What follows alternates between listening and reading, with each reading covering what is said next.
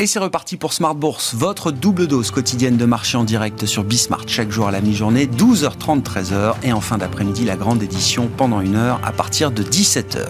Au sommaire de cette édition ce soir, l'inflation américaine qui euh, résiste, qui fait de la résistance sur le mois d'avril. Certes, sur un an, le chiffre global d'inflation euh, décélère un petit peu. On passe de 8,5 à 8,3%. Mais quand on regarde quand même les détails de la dynamique des prix aux États-Unis, on notera que l'augmentation continue des prix dans les services, euh, des prix du euh, logement et du coût du logement aux États-Unis. L'augmentation continue de cette partie des prix l'emporte largement sur euh, les petites baisses de prix qu'on peut observer d'un mois sur l'autre, que ce soit sur l'énergie ou sur le prix des voitures d'occasion, par exemple, qui a été un item emblématique de la période Covid. Malgré effectivement cette petite baisse de prix, il y a en face l'augmentation continue de la partie services et logements qui donne une inflation cœur en progression d'un mois sur l'autre de 0,6%. C'est bien ce chiffre-là hein, qu'il faut regarder pour comprendre la, diffusion euh, continue de l'inflation dans l'économie euh, américaine. Le chiffre a, généré euh, pas mal de volatilité sur les marchés, avec même des taux qui se sont renversés. On était plutôt sur une détente obligataire et les tensions sont réapparues notamment sur la partie longue de la courbe ou la partie courte de la courbe aux, aux États-Unis. Et dans le même temps, on notera la résistance des marchés euh, actions qui euh, vont pouvoir boucler une deuxième séance de rebond consécutive euh, en Europe. Un rebond alors que je, qualifie de laborieux, mais qui est quand même un beau rebond de 2% pour le CAC 40 ce soir en deux séances. On efface la séance de baisse de lundi. Voilà on en est donc sur les actions européennes en cette fin de journée. Vous aurez les infos clés dans un instant avec Alix Nguyen. Discussion de marché à suivre avec nos invités en plateau. Et puis dans le dernier quart d'heure, le quart d'heure thématique de Smart Bourse, on s'intéressera au thème du métavers un nouveau nom, mais qui reflète une réalité déjà euh, tangible hein, pour certains secteurs euh, industriels euh, ou numériques. Et c'est une des gérantes d'AXA IM, Pauline Landric, qui sera avec nous pour évoquer ce thème du métavers, un thème qui vient d'être associé à un nouveau fonds lancé par AXA IM ces dernières semaines.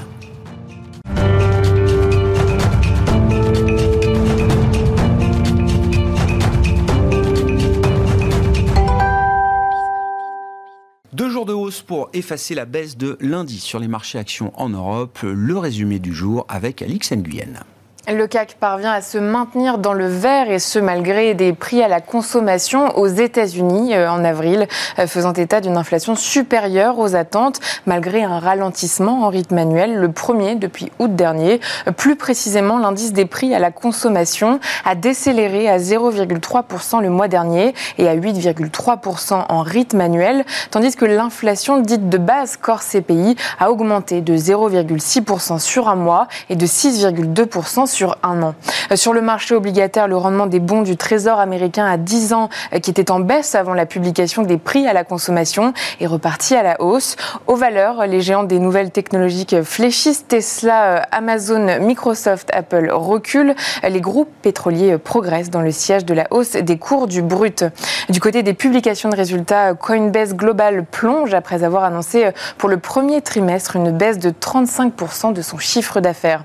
En France, le titre d'Alstom chute alors qu'il commençait la séance sur une hausse de 8% sous l'effet de l'annonce de ses résultats 2021-2022.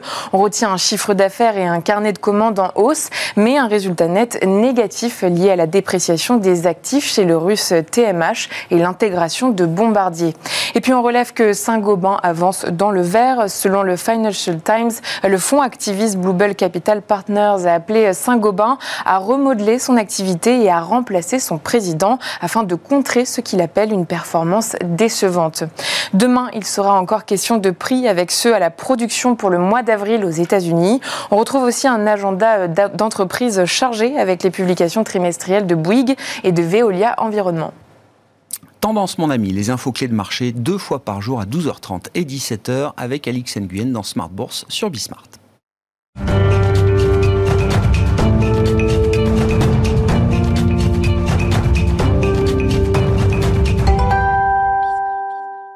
Trois invités avec nous chaque soir pour décrypter les mouvements de la planète marché. Nathalie, Nathalie Pelleras est avec nous euh, ce soir. Bonsoir Nathalie. Bonsoir. Vous êtes DG de Four Points IM. À vos côtés, Julien Nebenzal, le président de Futur IM. Bonsoir Julien. Bonsoir Grégoire. Merci d'être là et merci à Vincent Genzi de nous accompagner également ce soir. Bonsoir Vincent. Ravi de vous retrouver. Vous êtes directeur de la stratégie de Cholet Dupont Houdard. Vincent, un, commentaire sur euh, le chiffre du jour et euh, la réaction des marchés après la publication donc, de l'inflation américaine pour le mois d'avril, l'indice CPI les euh, euh, prix à la consommation, euh, on, voit quand même une diffusion continue de l'inflation dans l'économie américaine. Ce chiffre ne, ne dément pas cette idée-là aujourd'hui. Si on attend une décélération de l'inflation, c'est par rapport à des comparaisons qui vont devenir plus favorables. Donc on peut très bien avoir une inflation annualisée sur un mois qui reste forte, mais par addition sur les 12 mois, on a quand même une inflation un petit peu moins forte. C'est ce que l'on voit dans, les chiffres que tu commentais tout à l'heure. Donc j'aurais tendance à dire que ça va dans le bon sens, pas suffisamment, pas autant que le marché l'attendait, mais euh, c'est peut-être aussi pour ça que la réaction des marchés, après avoir été très volatile, s'est euh, plutôt stabilisée. Euh, notamment sur les marchés des actions, qui abordaient cette publication dans des niveaux techniques de survente, un pessimisme très très important également aux États-Unis. Et après que depuis euh, hier, on est touché des niveaux de support très très importants. Donc euh, à la réflexion, il n'est pas étonnant que les marchés actions euh, rebondissent. À la limite, le chiffre aurait même été un petit peu moins bon, on aurait quand même rebondi. Par contre, la réaction sur le marché obligataire montre bien que ce n'est pas suffisant pour se dire, OK, on sait que la Fed va s'arrêter un jour ou l'autre au niveau qu'elle a prévu. Voilà, il faut que l'inflation baisse davantage. Il y a toujours un risque aujourd'hui que la Fed ait besoin d'en faire un peu plus encore, sachant qu'elle prévoit d'en faire déjà pas mal, c'est-à-dire trois hausses de 50 points de base consécutives, déjà une qui a été délivrée, deux autres à venir sur mmh. les meetings de juin-juillet, ça c'est ce qui a été signalé, euh, verrouillé d'une certaine manière par Jérôme Powell euh, mmh. euh, la semaine dernière. Le risque est toujours qu'à un moment, la Fed ait besoin d'en faire peut-être encore un peu plus. Oui, ce qui compte, c'est le point d'arrivée en 2023. Hein. Si on arrive à 2,75 ça peut le faire. Si on arrive à 3 ou plus. Euh, de quoi D'inflation? Non, de, ah, taux, directeur. De, taux directeur. Ça, ça, ça, repoussera un peu plus les taux longs et ça met à mal les perspectives sur les marchés actions. Mais pour l'instant, je crois que les marchés redeviennent un peu plus raisonnables. Enfin, non, je ne devrais pas dire ça. Euh, enfin, non, ce, que, qu'on commence à voir quand même, c'est que... Le niveau de sensibilité a un peu baissé? Non, ce que je voulais dire, c'est que pour les marchés obligataires, euh, le, discours est en train d'évoluer en disant bon ben voilà on est arrivé à 3 c'est déjà pas mal. Euh, ne vendons pas la peau de l'ours euh, hein, attendons de voir temporisons un petit peu. Mais ça ne veut pas dire qu'on va revenir à 2,50 évidemment. Mais si déjà la hausse s'arrêtait ou qu'on ne dépasse pas les points hauts qu'on a connus au début de semaine bon ce serait déjà bien. Hmm. Mais pour avoir une tendance plus favorable, il nous faut des confirmations plus fortes du côté de l'inflation. Hmm. Ça reste la pierre angulaire de la, dynamique générale des marchés, cette question de l'inflation. Euh, tant qu'on n'a pas vu le pic, tant qu'on n'est pas sûr que les banques centrales ne seront pas encore plus agressives que, ce qu'elles ne sont euh, déjà, c'est compliqué de bâtir une euh, stratégie au-delà de quelques jours ou quelques semaines, Julien? Alors, pour bâtir une, une stratégie, euh, d'abord le niveau économique. Et on, euh, je suis beaucoup l'indice ISM manufacturier, qui mhm. est celui sur lequel j'ai la meilleure visibilité sur longue période. Il est quasiment à 55. Euh, c'est ce que je disais l'été dernier, c'est à peu près la cible qu'on devait atteindre à minima. Ce qu'on ne sait pas, c'est si on va aller de 55 à 52 en fin d'année. Ça, c'est une inconnue. Moi, je n'ai aucune réponse là-dessus. il devait donc y avoir une traduction de ce ralentissement à l'intérieur des prix de bourse euh, je crois que c'est fait, je crois que c'est acquis. Il y a, euh, pareil, il y a 6-8 mois, personne ne parlait justement d'un ralentissement significatif. Maintenant, tout le monde l'acte et je mmh. pense que le marché escompte cela. Le deuxième point, c'est la politique monétaire que, pour ma part, je regarde surtout sur la partie euh, des taux longs.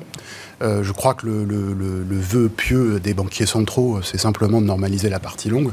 Le reste, pour moi, c'est pas du marketing, mais c'est une manière de présenter les choses. Mmh. Euh, et on a atteint euh, des niveaux intéressants aux USA. À partir du moment où on était à 2,5 sur le 10 ans américain, puisque ça correspond à peu près à la croissance structurelle ou potentielle des États-Unis. Et puis quand on atteint 1% en Europe, on est à peu près dans la même, euh, la même logique. Et finalement, en faisant ça, une banque centrale créer les conditions en fait d'un rythme d'activité normal, parce que ces taux longs sont quand même extrêmement déterminants mm. pour beaucoup de choses, pour les, les, emprunts industriels, pour l'immobilier. Je crois que c'était leur projet et je crois que l'objectif est atteint. Sauf que en faisant bouger ces, ces taux, euh, eh bien, ça impacte, alors quelque chose qui n'est pas mon domaine, moi, d'intervention, mais ça impacte la question de l'analyse financière classique de la valorisation. Mmh, bien sûr. Voilà. Et c'est pour ça qu'on a euh, une volatilité assez forte en ce moment. Le marché, depuis quelques semaines, le marché des actions hein, euh, réagit, mmh. se synchronise par rapport au marché obligataire. Et c'est logique, c'est logique. Vous dites là, on est. Oui, oui, mais je reprends le point intéressant. On est bien calibré pour un rythme d'activité qui correspond à un ISM manufacturier à 55 le marché, les prix de marché là sont euh, calibrés sur cette, euh, cette idée-là, ah, qui n'est pas l'idée d'une récession. Hein.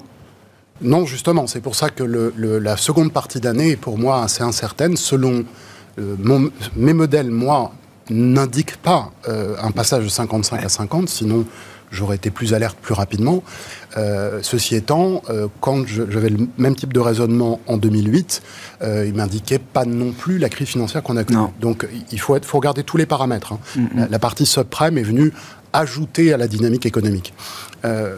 mais on n'a pas non plus dans ces travaux, on n'a pas non plus d'ISM qui repart tout de suite. C'est pas comme un, creux extrêmement rapide euh, puissant, avec un rebond économique juste après, c'est quelque chose qui est un peu plus lourd, qui est un, peu plus intermédiaire. C'est mm. un ralentissement que je qualifie d'intermédiaire. Donc ça, c'est un point important. Après, si je reviens juste sur la valorisation, je, je ne travaille pas là-dessus, mais je suis depuis 15-20 ans un stratégiste économiste américain, euh, parce que j'aime bien la manière dont il fait ses calculs. Il est toujours très conservateur sur les bénéfices et sur la, partie taux, donc les dénominateurs de l'actualisation des flux. Il a tendance à être un petit peu dur. Il cherche toujours le cas de figure le plus défavorable.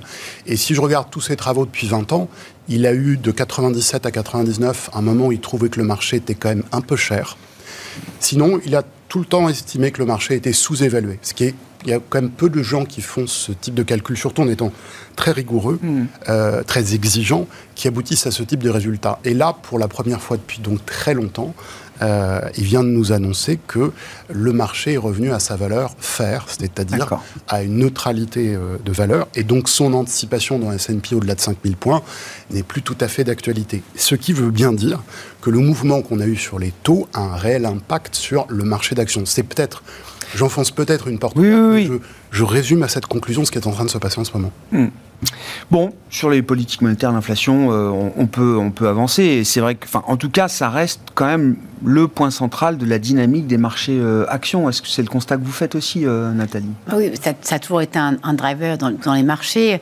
alors, il faut bien voir, en fait, on, est quand même. Ce qui est important, c'est déjà la psychologie qu'il y a en ce moment. Parce que, faut souvenir, dans les dernières années, en fait, dès qu'on annonçait une anticipation peut-être d'un d'une hausse des taux ou bien d'une diminution de, de la drogue insufflée sur les marchés, c'était pris très rapidement comme un signal positif. Ça voulait dire que la situation économique allait mieux et que donc les banques centrales auraient moins besoin de soutenir. Là, on est, pas, on est passé dans un, dans un marché très très extrémiste euh, parce que on, est déjà en train de parler, on le disait tout à l'heure, vraiment comme si on, on, on, on savait qu'on rentrait en récession. C'est-à-dire que euh, le marché est en train un peu de presser. Peut-être que les banques centrales n'arriveront pas bien mmh. à gérer ou bien pas suffisamment rapidement à juguler l'inflation et que donc elles vont précipiter le, une récession. C'est exactement ce que nous a dit la Banque d'Angleterre la semaine dernière, hein. de manière aussi euh, claire que ce que vous êtes en train de l'exposer. Mais c'est ça, hein. et en fait, et quand vous regardez, euh, il y a un, bon les prix de l'énergie aussi. Parce que s'il y a un truc sur lequel tout le monde s'accorde, c'est que globalement, là, même si on a une baisse de la demande, parce que Chine a ralenti, parce qu'il y a quand même une, une, une différence énorme entre la demande et l'offre, et que ça va être encore plus exacerbé avec l'Ukraine. Ça, ça va prendre du temps avant qu'on se passe du, du, pétrole et du, mmh. gaz, du gaz russe. Euh, malgré cela, les prix récemment, se donne lourd, ont fortement baissé. Pourquoi anticipation de récession? Oui, mais d'accord, s'il y a une récession, de toute manière, la demande en, en matière première sera toujours supérieure à, l'offre et on aura, aura toujours, un déficit d'offre. Et donc, les, même en cas de fort ralentissement. Exactement. Les marchés sont très excessifs. C'est ça qui est très euh, difficile en ce moment, c'est qu'on a des, des, on avait oublié un peu que quand les marchés manquent de visibilité et notamment sur ce que vont faire les banques centrales, eh bien, on a ces propensions à monter ou à baisser de façon euh, très importante, parce que c'était des plus 3, moins 3, mmh. c'est énorme. Globalement, vous regardez beaucoup de fonds euh, actions ou d'allocations euh, qui, en 4 mois et demi, même pas et demi, ont perdu exactement tout ce qu'ils ont gagné sur toute l'année 2021. Et c'est pas des mauvaises stratégies, c'est pas des, ils sont pas trop dans scénario, c'est que les rotations sont tellement rapides. Le seul point qui, qui reste, qui lie le fait que tout est, lié aux attentes sur les taux d'intérêt, donc c'est pas l'inflation, c'est vraiment les taux d'intérêt, c'est que les valeurs très chères qui avaient commencé à souffrir fin 2021 mm. du, du, fait de ce retour sur le fait de dire bah forcément inflation aux taux on joue ce qui est cyclique parce que c'est le cycle économique qui va repartir et donc c'est ça qui... eh bien celle-ci même s'il y a des rebonds globalement, c'est ce qui baisse le plus. Bien, sûr. Ça veut bien dire que les marchés sont en train de repricer en termes de valorisation, d'actualiser les modèles, de ah dire sur longue période, les taux plus élevés enlèvent du potentiel de valorisation. Et donc, euh, ça s'est corrigé, et ça s'est corrigé quelle que soit le, la rapidité avec laquelle les banques centrales vont gérer l'inflation. Ce retour à la moyenne, il est déjà euh, suffisant d'une certaine manière, euh, Vincent, quand on regarde un peu les valorisations. Alors, je me suis amusé, petit exercice et comparaison n'est pas raison, mais une boîte comme euh, AB InBev aujourd'hui, c'est plus cher que Kering, par exemple, en PE Forward. Euh, Costco, le discounter américain, c'est plus cher que Netflix. C'est un modèle d'abonnement dans les deux cas. donc on a l'impression d'un retour à la moyenne assez fort quand même. La, rotation va, va, très très vite, donc les, les anciennes idoles sont sont, vite brûlés et d'autres sociétés se revalorisent euh, euh, tout aussi vite. ce que vous avez dit est parfaitement exact. Il était normal que les marchés se, recalent par rapport à la hausse des taux. C'était tout à fait attendu aux États-Unis. C'est arrivé plus vite que prévu par l'enchaînement de tous les chocs qui ont contribué à, donner cette inflation, euh, qui est beaucoup plus de volatilité à chaque changement de politique monétaire. C'est la loi du genre aux mmh, États-Unis mmh. depuis des siècles je dis bien des siècles. Mm. Donc euh, c'est tout à fait normal.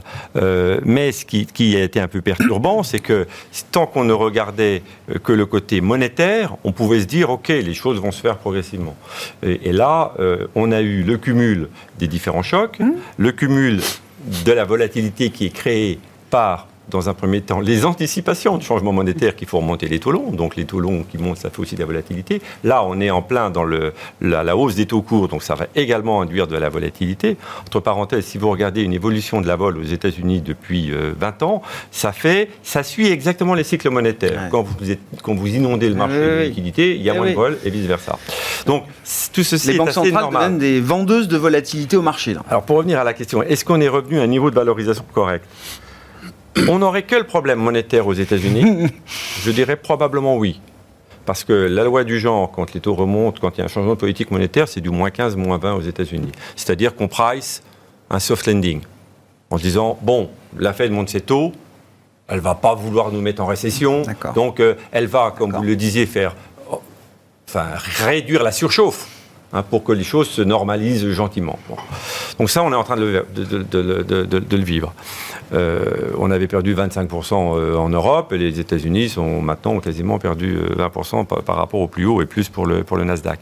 Est-ce que ça peut s'arrêter là? S'il n'y avait pas l'Ukraine, s'il n'y avait pas la Chine, je dirais probablement oui.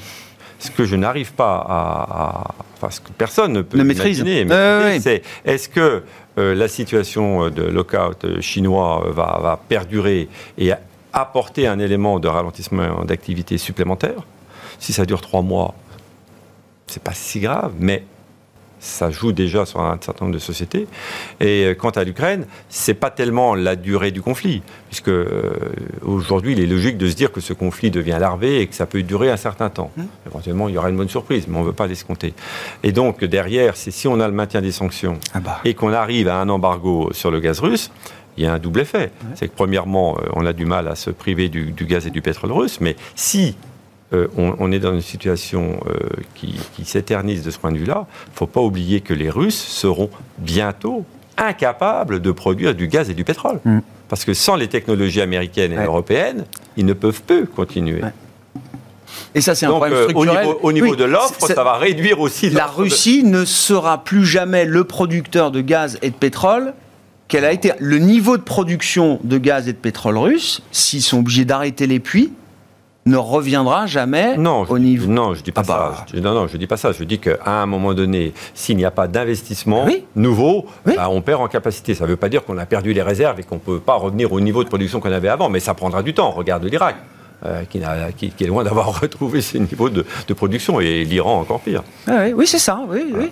Mais bon, je parle de l'Iran, ça veut dire qu'il y a aussi d'autres sources qu'on peut exploiter, mais tout ceci ne, fait pas, ne se fait pas du jour au lendemain. Donc il est clair qu'on a la volatilité de la politique monétaire, la volatilité des marchés, la volatilité des prévisions économiques, la volatilité des résultats, enfin, ou des anticipations de résultats, qu'on n'a pas encore vraiment vu, mais qui va aussi arriver. Donc ça fait beaucoup de vols. Et donc, malgré l'ajustement des prix, comme vous disiez, si avec la, si avec la Fed, hmm. vous seriez déjà en train de revenir à l'achat, vous êtes encore, plus, vous êtes encore prudent aujourd'hui oui, je suis encore prudent. Je pense qu'on était dans ces derniers jours, on était très survendu. Donc, on va bien voir si on a une petite capacité de rebond de quelques pourcents, c'est possible, assez technique. Mais comme le chiffre n'était pas non plus excellent, j'ai un petit peu peur qu'on vienne rebuter sur les, seuils précédents. Euh, sur le CAC, ça doit être un, un 6000, un 6004 ou euh, quelque chose comme ça. Euh, on ait du mal à déborder, oui, les sommets, les, petits sommets récents. ça y est, là. Parce que là, on commence à, être vraiment dans une tendance un peu baissière. Hein. Les points hauts sont moins, sont ah moins bah hauts et les points bas sont plus bas. Donc, ça donne aussi une mauvaise psychologie. Et à partir du moment où on rentre, on rentre dans des marchés de psychologie, on ne sait pas comment ça évolue. ça peut aller très vite. Donc, il euh, faut rester un peu prudent à cause Tiens, de ça. Psychologie, Julien Nebenzal. Est-ce que est-ce qu'on peut espérer un rebond de bear, market Est-ce que c'est le mieux qu'on puisse espérer euh, à ce stade? Est-ce que, je ne sais pas, euh, dans la, manière dont vous regardez évoluer la psychologie de marché, est-ce qu'on est arrivé à un point quand même où l'absence de mauvaises nouvelles supplémentaires serait déjà euh, un facteur de soutien peut-être sur ces niveaux de prix euh, pour les marchés actions euh, en l'occurrence? On a un contexte, un contexte de, pessimisme en quelque sorte qui est, quand même bien. Hein, enfin, Mûr. La réalité. Bien mûr. Oui. oui, vous parliez tout à l'heure, vous compariez Netflix, je crois, avec Costco. Costco. Ouais, j'ai Costco, mais je crois que. Oui, mais c'est intéressant parce que sur votre plateau euh, septembre octobre dernier, un gérant expliquait que finalement ces grandes entreprises du Nasdaq, là, les, plus célèbres d'entre elles, bah, elles auraient une croissance non pas infinie bien sûr, mais, enfin tellement soutenue pour les années qui, allaient suivre, etc., etc. Et je sentais, ah c'était plus de la conviction, quoi. C'était, c'était en fait vraiment de se laisser entraîner par quelque chose qui a été réellement spectaculaire. Euh, soit on, garde raison, on est prudent, soit bon, on décide d'aller dans ce sens de l'histoire. Ça m'a beaucoup marqué.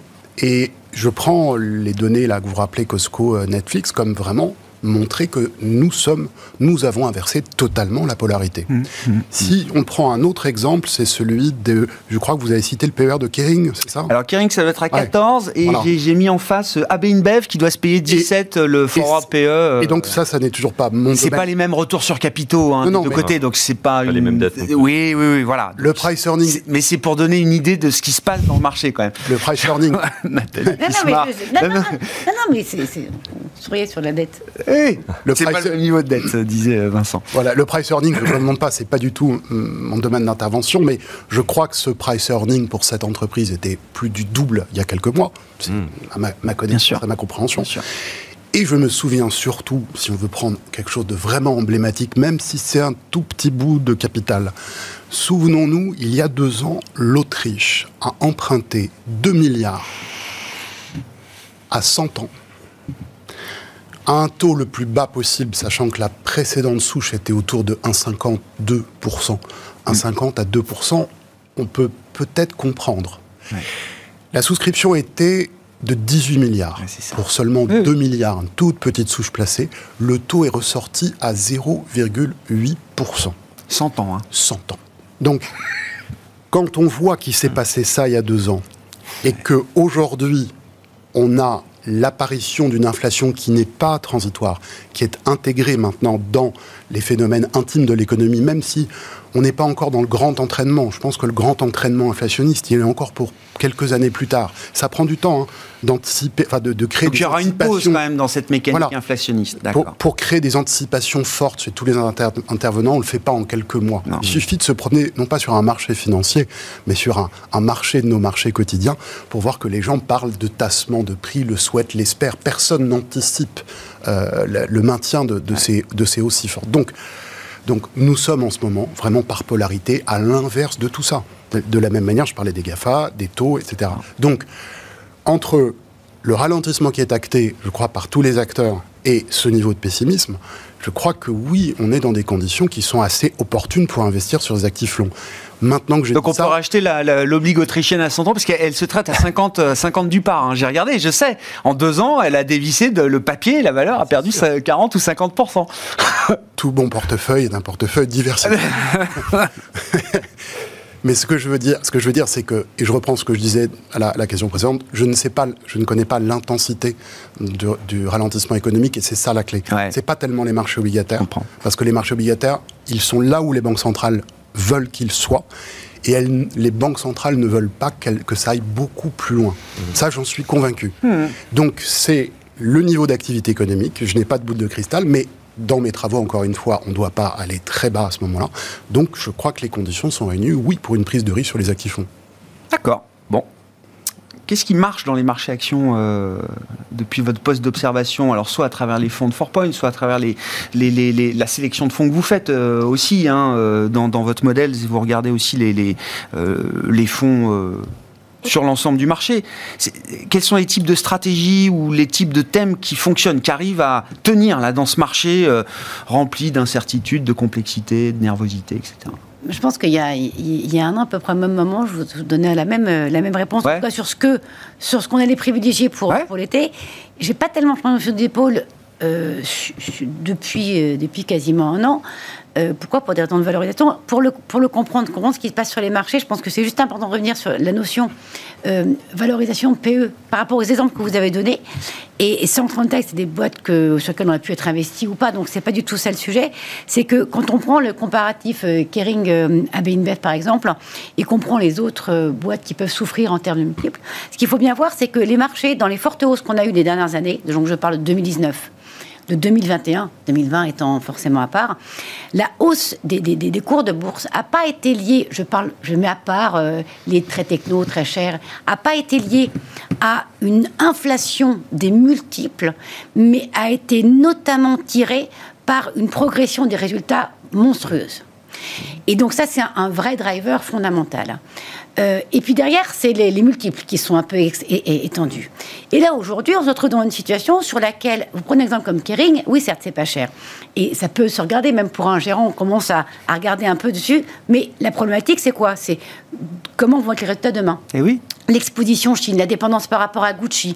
Et donc la question n'est pas... Est-ce que le E de earnings est solide Exactement. Mm. Et c'est ça en fait qui fait la volatilité des marchés aujourd'hui et qui fait qu'on a encore des craintes et un manque de visibilité, c'est qu'on n'a pas de visibilité sur la capacité des entreprises à encore monter leurs marges et tenir leurs résultats. Et donc, on n'est plus sur le marché corrige un mm. excès de valorisation ou à l'inverse, où tout est pas cher. Il faut voir ce qu'on attend en termes de résultats. Donc, ça t'ajoute beaucoup pour Bien sûr. Et ce qui veut dire que dans les stratégies qui sont, euh, ou les secteurs qui sont à même de le plus, de mieux traverser ces, ces, périodes-là, c'est un peu la thématique du, du boring, hein. c'est la thématique mmh. de la visibilité. Euh, la visibilité dans le sens où on sait globalement, on a une maîtrise du carnet de commande, on a une maîtrise de la capacité à gérer ses marges, euh, on a des petites croissances, on est des secteurs défensifs au sens euh, au sens réel du terme, au sens propre et au sens figuré, c'est-à-dire immune contre le cycle. Mais d'un autre côté, c'est pas eux qui vont avoir les meilleures extensions multiples, mais on s'en fiche, c'est pas ça qu'on attend, les extensions multiples. On attend, c'est une capacité à, dégager du résultat régulier. Donc, toutes les thématiques investies sur le rendement, la logique du, rendement, les thématiques un peu euh, santé, mais santé avec des grosses pharma plus que des, euh, biotech, les, les thématiques consommation plus euh, Staple, qui peuvent aussi introduire un peu. Ça, là-dessus, c'est en performance. Ce qui avait été quelque part un peu le moins 10 ans de 2021, hum, hum. à la traîne, à la traîne, c'est des 15% de performance. Hein. Donc, euh, alors évidemment, c'est deux fois moins bien que certains qui ont fait plus 30, mais depuis le début de l'année, euh, vous avez des stratégies comme ça qui sont encore positives aujourd'hui. Bien sûr. Euh, et vous avez dedans des diversités sectorielles qui font que je pense que c'est vraiment, dans nos stratégies de mutualisation, c'est ce qu'on continue à privilégier la qualité, pas trop cher, visibilité. Rendement et qualité. rendement, qualité, visibilité. Et ça, c'est vraiment le, Parce que. Et alors après, se poudrer aussi, il ne faut pas oublier ce qu'on disait tout à l'heure. Euh, c'est pas, il ne faut pas jeter le cycle. Il y a des gestions euh, value. Euh, gestion value ne veut pas dire value trap et ne veut pas dire que de la grosse cyclique industrielle qui ne peut fonctionner que si le, cycle repart. C'est des gestions, ce qu'on appelle, assez disciplinées qui justement achètent une capacité de résultat à monter à un prix à peu près correct. Mmh. Mais c'est la première phase qui est importante, c'est une capacité à avoir des résultats. Et donc ces stratégies-là, euh, elles, aussi tirent très bien leur, euh, leur épingle du jeu. Il ne faut pas oublier non plus qu'on est à la veille de l'été et que c'est toujours un petit peu... Euh, et ce qui était des positions d'attente peut-être euh, il, y a quelques mois deviennent des positions un peu plus stratégiques au fur et à mesure que le temps passe et que les problèmes restent les mêmes, euh, pour dire les choses. Si on, si on, parle en exposition, risque, typiquement, euh, je pense qu'on a dû commencer l'année sur des, des, des, des, gestions dynamiques. Hein, donc sur lesquelles on a une capacité à être à 100% investi. Sur nos profils de, gestion, de gestion sous mandat, par exemple, on devait avoir à peu près 15% euh, de, 15 de, de, de, cash, euh, qu'on a monté à, à, 25 très rapidement. Euh, on n'est pas la boule de cristal sur l'Ukraine, sur tout ça. par rapport à ce qui était passé en 2021, on a fait des petits mouvements à l'intérieur de ça. Aujourd'hui, on est revenu à un niveau de 23-24% de cash et on n'a pas du tout envie de le monter. D'accord. On a, par contre, dans le poids action, augmenter le poids de ces stratégies-là, on a encore envie exactement rendement défensive. Et si on doit garder quelque chose, on gardera du, du, cycle énergétique, on va dire, du cycle sur lequel il y a vraiment de la demande.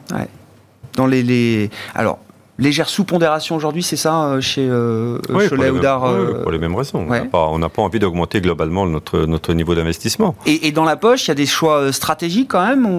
On, est plus à l'aise avec certains secteurs, thèmes, zones géographiques? Non, moi ce que je préconise, et là, je parle non pas en mon nom personnel, mais en tant que stratégiste, parce qu'après dans la gestion des fonds, chacun a ses, objectifs et, ses règles de gestion. Euh, moi je prêche une, politique relativement équilibrée. Euh, en plus, quand on, gère des, portefeuilles sous mandat euh, et qu'on a du LVMH ou du L'Oréal ou du RS depuis 10 ans, c'est difficile de tout vendre du jour au lendemain pour, pour des raisons fiscales. On est d'accord. Donc ça fait quand même plusieurs mois maintenant que je dis qu'il faut rééquilibrer ces portefeuilles avec des thèmes moins chers, je vais dire. Hein. Bien sûr, aujourd'hui, on a envie d'avoir de la visibilité et de la sécurité en plus, mais la, sensibilité à la hausse des taux, il y a quelques mois, c'est ce qui était le plus important. Donc, euh, il y avait des financières qui étaient nécessaires, il fallait avoir des banques, aujourd'hui peut-être un petit peu moins, euh, euh, et, avoir des, valeurs à plus, faible, à, multiple. Ceci étant, si on, se dirige vers un soft lending, il ne faut pas oublier que les valeurs de croissance euh, ce sont aussi, à un moment donné, des valeurs défensives parce qu'elles ont une capacité à avoir une croissance supérieure au cycle. Mm. Euh, il y a plus de résistance parfois euh, dans, un dans un LVMH que dans, je sais pas, que je, ne parle même pas de Saint-Gobain, mais enfin, voilà, c'est des secteurs qui sont bons. Mais aujourd'hui, on ne pouvait pas aller sur ces secteurs-là, dans cette optique-là, parce qu'ils étaient beaucoup trop chers. Mm-hmm. À partir du moment où on aura un peu plus dégonflé la bulle de valorisation sur des technos dont les marges restent colossales, qui n'ont pas de problème de pricing. Le caractère défensif sera à nouveau un peu plus visible bah, Oui, ou je dirais, euh, ce ne sera peut-être pas défensif, mais en tout cas, euh, euh, comme vous le disiez tout à l'heure, on pourra retrouver des niveaux d'achat à moyen terme parce que bah, on aura toujours besoin de la techno, on aura toujours besoin de cette croissance, et comme on l'a acheté un petit peu moins cher, même si on n'est pas encore sûr de l'évolution des taux sur les, six prochains mois, ça redevient redeviendra payant. Donc, j'ai pas de raison non plus de vendre aujourd'hui ces valeurs-là. je comprends. Je pense que la contraction des multiples a déjà été suffisante. Et en plus, si on a effectivement euh, un petit tassement, je ne veux pas dire un tassement des taux, mais que la progression des taux d'intérêt à long terme se calme un petit peu, euh, ça fait combien de temps qu'on n'a pas vu de surperformance de la value Hein, ça fait depuis 2004. Ça dépend pour combien de temps. Sur une journée, on l'a déjà vu. Sur, sur plusieurs mois, c'est plus rare. chaque fois que je parle de la value, je, tombe sur des gens qui me disent la value, bah, arrête la value, il n'y a que la croissance qui compte.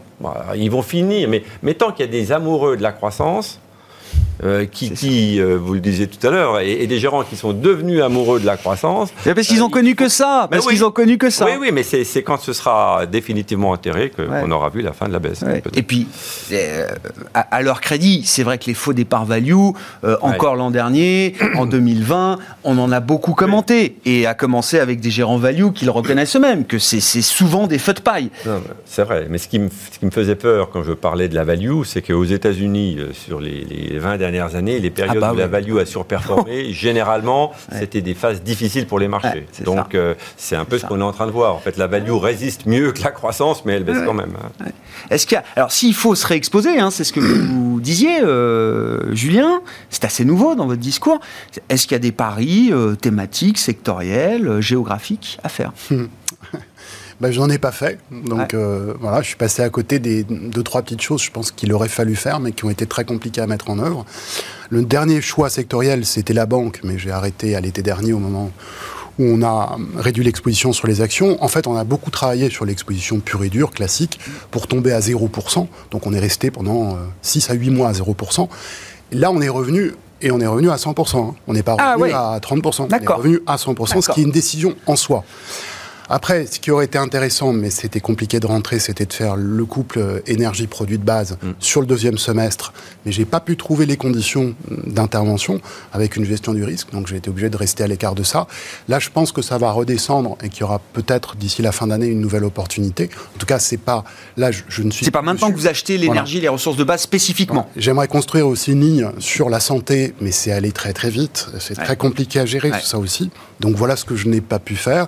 Et ce que, en dehors d'être à 100% action, ce que, ce que j'essaie de faire, de regarder, c'est est-ce qu'il n'y a pas une ou deux thématiques un petit peu à côté qui, sont pour quelques mois intéressantes. Je pense notamment aux utilities, pris globalement comme un secteur, euh, sur lequel j'ai une perception un peu de, de, robustesse relative. Alors ça correspondrait, ça correspondrait, ça pourrait correspondre au fait que les marchés obligataires cessent de baisser, que donc les taux longs sont là où les banques centrales veulent qu'ils mmh, soient. Mmh.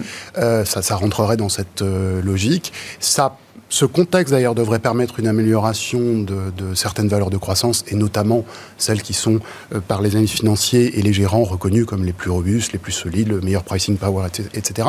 Mais j'ai l'impression que là-dedans, les utilities aussi vont peut-être avoir quelque chose euh, à faire. Alors, il y a toute la notion de la transition. Il y a la problématique aussi géopolitique qui est en train de s'inscrire maintenant mmh. euh, à l'intérieur de l'Europe, qui peut avoir un impact aussi sur ces entreprises.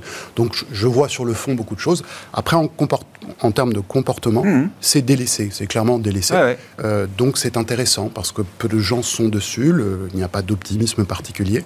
il y a un comportement de prix qui est, qui est stable. Euh, moins, un peu moins de volatilité. Donc voilà ce que je regarde. Mais l'adhésion, pour autant, on n'a pas encore prise. Ouais, c'est intéressant parce que les énergéticiens ils redeviennent alors euh, centraux dans nos vies euh, entre guillemets, euh, et puis on voit quand même un rapport de force qui s'installe entre ces groupes et le politique, parce que voilà, capter les super profits, ben, tous les pays européens regardent, passent à l'acte, effectivement. Alors je sais pas, est-ce que est-ce que ça justifie le fait que ce secteur soit délaissé aujourd'hui? Est-ce que ça explique en partie le fait que ce soit délaissé aujourd'hui, qu'il y ait un risque de nature politique pour les profits euh, de ces entreprises?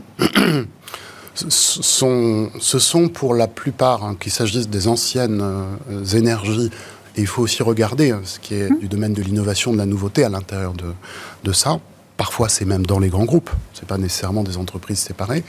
Euh, il faut regarder l'enjeu, en fait, la, la, conjonction des enjeux, à la fois géopolitique à nouveau, et de transition ah euh, écologique. Quand on met les deux ensemble, on s'aperçoit que ce secteur, et peut-être d'ailleurs en partie le secteur des télécoms, qui, peut avoir un, un, lien notamment sur tout ce qui est défense, etc., parce qu'il va y avoir petit à petit un sujet aussi là-dessus. Enfin, on a vu Thierry Breton euh, commencer à, développer une, certaine logique européenne. Mais sur le, je dirais que le, terrain de fond des utilities est vraiment très intéressant parce que c'est la conjonction de ces deux sujets. Il se trouve après que du point de vue du comportement, c'est bien parce que ce, secteur n'est pas aujourd'hui sous pas exubérant, quoi. de la rampe, exactement. Très intéressant. Saint-Gobain, est-ce qu'il faut déconstruire Saint-Gobain? Nathalie, c'est la, petite histoire du jour avec l'arrivée d'un activiste, euh, donc un faux anglo-saxon, Bluebell, qu'on a connu notamment chez euh, Danone euh, il n'y a, pas, a pas très longtemps. Bon, ils n'ont pas une petite portion du capital, hein, mais ça suffit déjà à mener une, campagne. donc, bon, il faut faire partir le président Pierre-André Chalanda. Et euh, il faut euh, recomposer les activités, euh, et notamment l'idée d'un spin-off. C'est assez classique, j'allais dire, dans les, les, les, stratégies des, activistes, mais quand vous regardez le cas Saint-Gobain de manière un peu fondamentale, est-ce qu'il y a, oui, du travail à faire En fait, c'est vrai, je, pour ce groupe? pencher sur l'histoire un peu. Ouais, Saint-Gobain dessus, ça fait pencher. Longue histoire. une longue histoire. Et, et c'est vrai que ces groupes-là, tout ce qui sont ce qu'on appelle des conglomérats, que ce soit dans la construction ou euh, dans d'autres, dans d'autres secteurs, euh, leur vie, c'est, l'accordéon. il y a des phases euh, dans les années 80-90, c'est beaucoup d'acquisitions, des rachats minoritaires, des acquisitions offensives, et on grandit, on grandit. Et puis après, on rétrécit, on rationalise et on se ressent sur un core business pour redonner de la valeur. et c'est vrai qu'en fait, bah, Saint-Gobain, et ça répond exactement à ça, parce qu'on peut souvenir des rachats minoritaires que Saint-Gobain a pu faire dans les années 90, hein, que ce soit dans la distribution, euh, que ce soit dans le verre aussi, mm. euh, notamment en Espagne. Et puis, il y a eu cette, cette, opération sur Veralia qui a été euh, reportée. Ce que je cherchais, je pensais que c'était eux qui l'avaient. Je me souviens, c'était eux qui l'avaient IPOté. Et en fait, non, ils l'ont vendu à Apollo en 2015, qu'ils n'arrivaient pas à la mettre en bourse. Donc, cette Donc c'est l'activité vert hein, de Saint-Gobain, activité historique. Qui aujourd'hui Veralia, en fait. Oui, oui, oui, tout à fait. Et, et cette activité-là, qui était vert, mais tout ce qui était vert de consommation, pas vert de construction. Et, et, donc, cette logique de on, on se recentre sur un secteur, un métier qui est la construction et on laisse, on vend le reste pour une, aussi pour leverager en termes de, multiples. Euh, et ça a servi à quoi? Depuis, en fait, ils ont beaucoup investi, notamment sur cette activité de distribution. Et, euh, et c'est vrai que euh, l'activité de distribution en tant que telle, c'est un peu plus de 40% du chiffre d'affaires de Saint-Gobain, et c'est un quart du résultat opérationnel. Donc ça, marge moins. Ah, ils ont déjà redressé quand même pas mal les, marges dessus.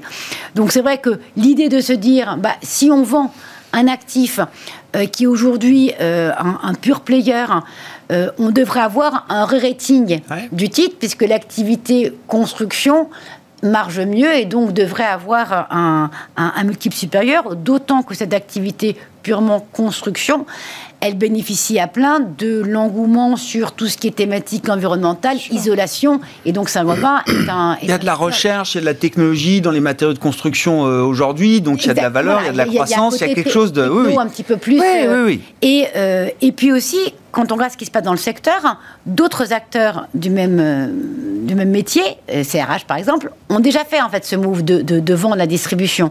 Donc ce qu'applique, ce que demande Bluebell, c'est un peu à Saint-Gobain de faire quelque chose euh, et de faire un peu comme ses concurrents l'ont fait en secteur pour permettre une on a eu une revalorisation. C'est juste de vraiment une revalorisation des, des Extraire la valeur de Saint-Gobain matériaux de construction. Sinon, tout le travail qui a été fait et le re-rating du titre qui a déjà eu lieu par rapport à cette thématique isolation, bah, c'est un peu derrière nous. Hmm. Donc, pour donner une nouvelle histoire et de nouveaux triggers à un investisseur, c'est en fait ces systèmes d'investissement à, tiroir. Les activistes, ils aiment ça. Ils aiment pouvoir avoir tiré sur toutes les, les, ficelles qui peuvent permettre un re-rating. Euh, le départ du, du président, c'est plus parce que globalement, comme c'est sous sa houlette, que euh, puis il a gardé les, les, deux pans président et DG pendant de nombreuses années, donc ça s'appelait pas aux activistes notamment anglo-saxons. Et puis le fait, le développement, l'investissement sur cette partie distribution euh, ayant été fait sous sa présidence et direction générale, de fait, c'est assez logique, il y a une cohérence entre les deux demandes. Donc, euh, euh, c'est un serpent de mer qui revient. Est-ce que ça aurait du sens? Oui.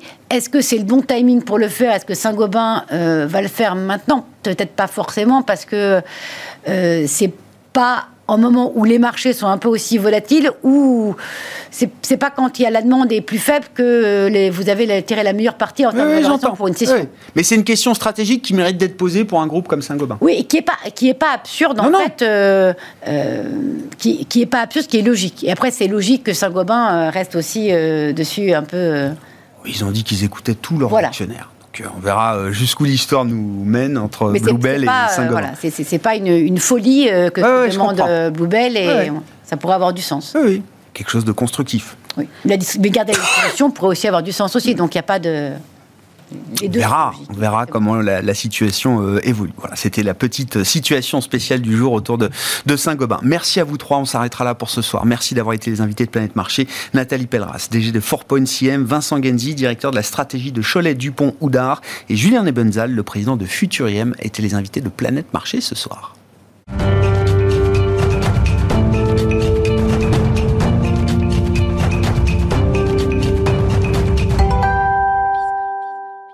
Le dernier quart d'heure de Smartbourg chaque soir, c'est le quart d'heure thématique. Le thème ce soir, c'est celui du métavers et nous en parlons avec euh, l'une des gérantes de portefeuille d'AXA IM à l'occasion euh, du lancement d'un fonds euh, thématique dédié au métavers chez AXA IM ces dernières semaines. C'est Pauline Landry qui est à, mes côtés en plateau. Bonsoir Pauline.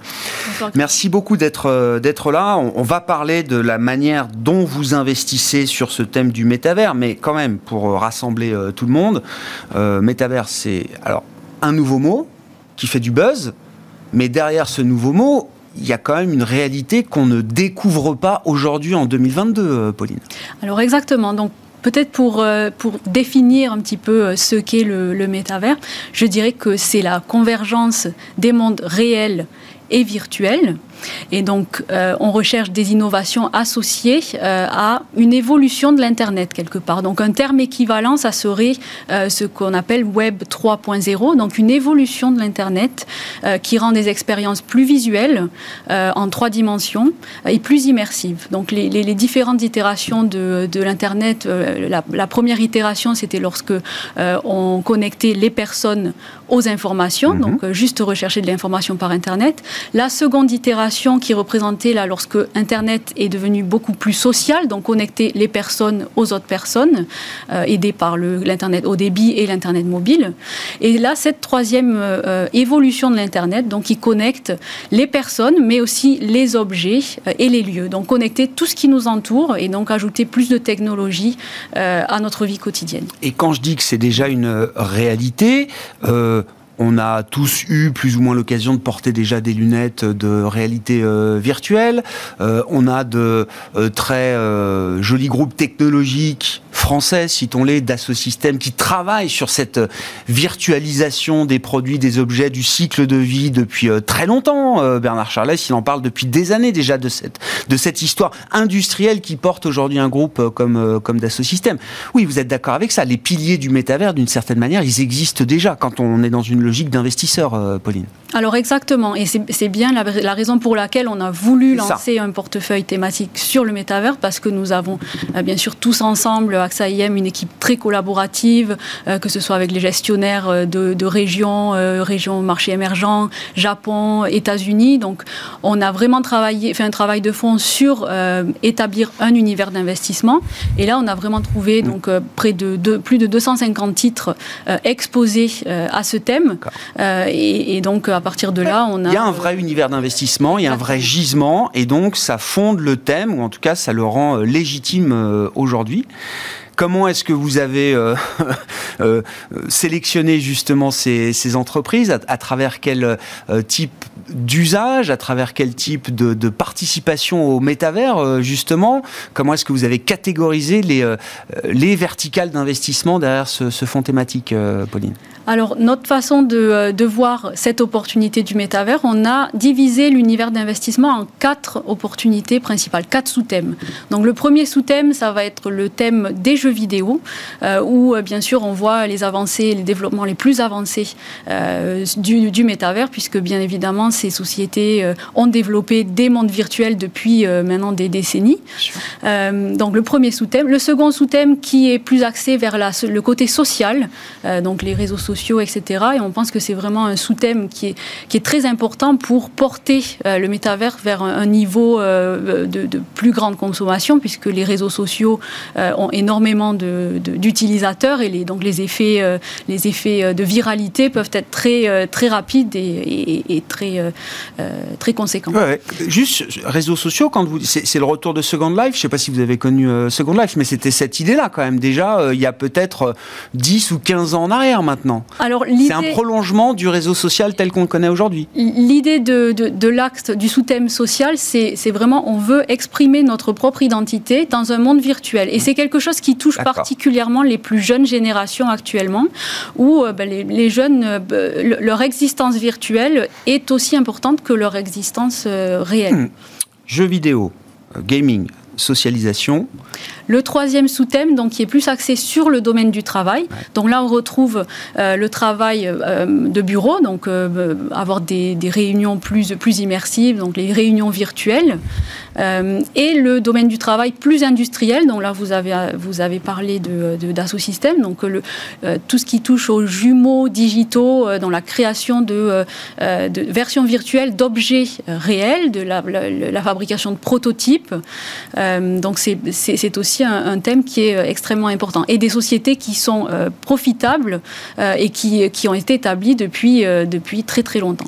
Le dernier sous-thème qui regroupe les facilitateurs technologiques, donc là, c'est les sociétés qui déposent les briques pour, pour établir, pour rendre l'univers du métavers possible. C'est les architectes du métavers. Exactement. Donc ça va regrouper les, les sociétés de semi-conducteurs, par exemple, équipement réseau, mais aussi la cybersécurité, puisque c'est quand même une mm. problématique très importante euh, d'exister dans ces mondes virtuels euh, en toute sécurité, euh, ainsi que les sociétés de paiement aussi. Donc si on veut faire des transactions dans ces mondes virtuels, on veut être capable de le faire simplement et c'est de façon sécurisée. Et enfin, on peut donner comment est-ce que vous quantifiez le, gisement ou le potentiel que représente le métavers?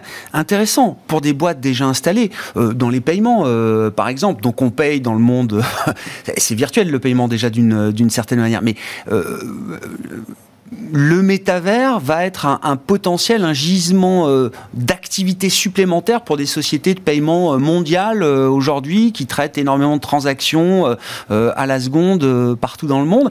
Ça représente quelque chose de très important en termes de potentiel de business demain pour ces entreprises?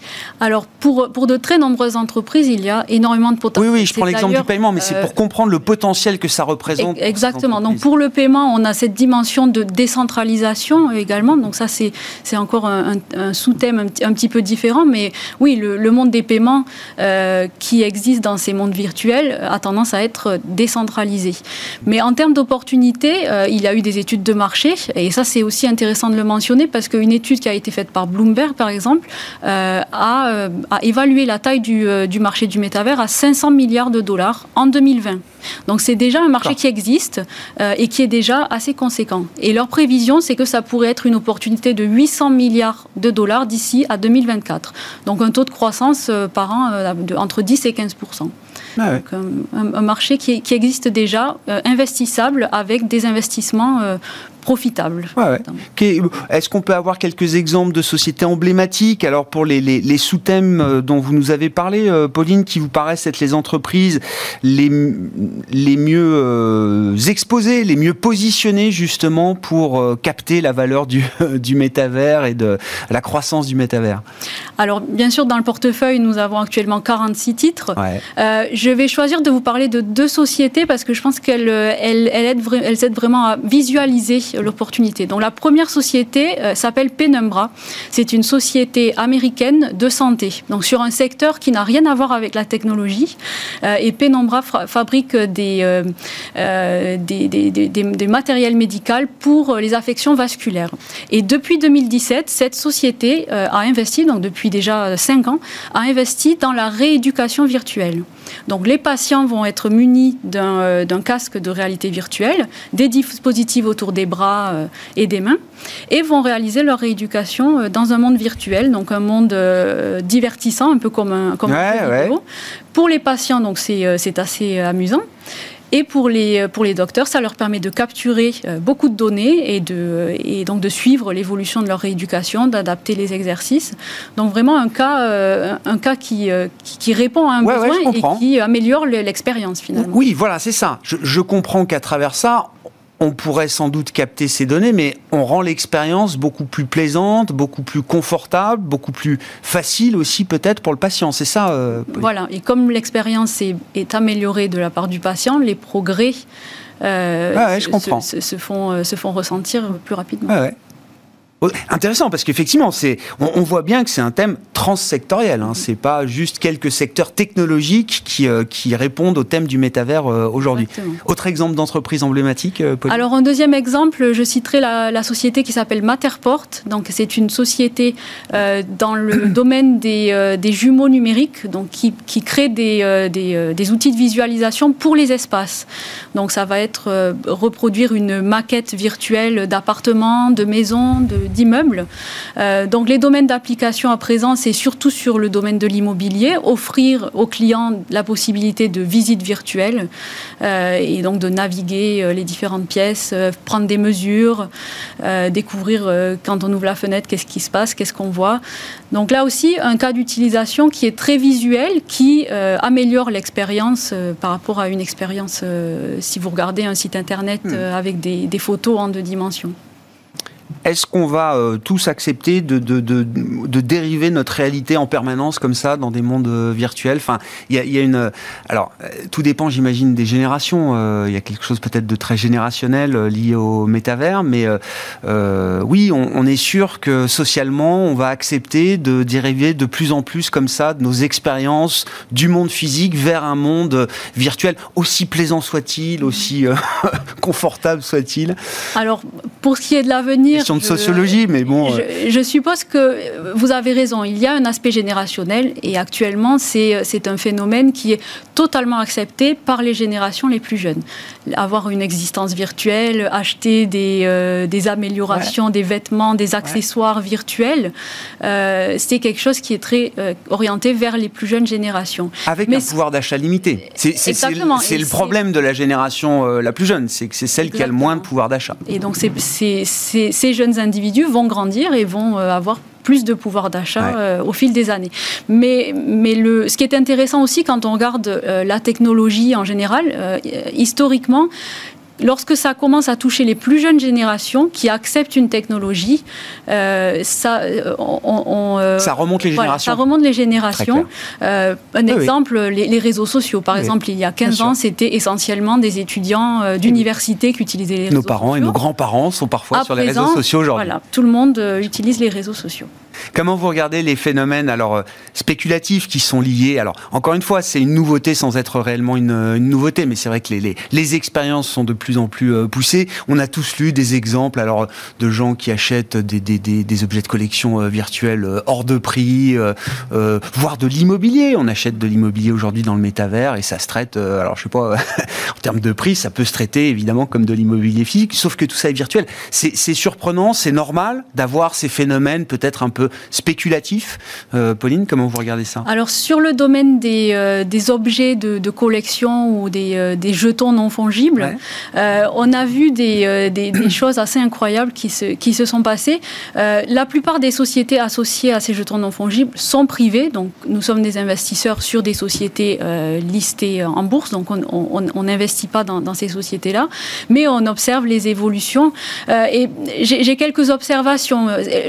L'art euh, digital. Donc, ça vous donne quand même euh, le, gage d'une authenticité et mm. vous, euh, vous avez la garantie que cet objet virtuel vous appartient. Donc, il y a quand même une, valeur ajoutée bon, qui est assez nuancée. Je, oui, à discuter, mais il y a un titre de propriété. Exactement. en ce qui concerne l'immobilier, mm.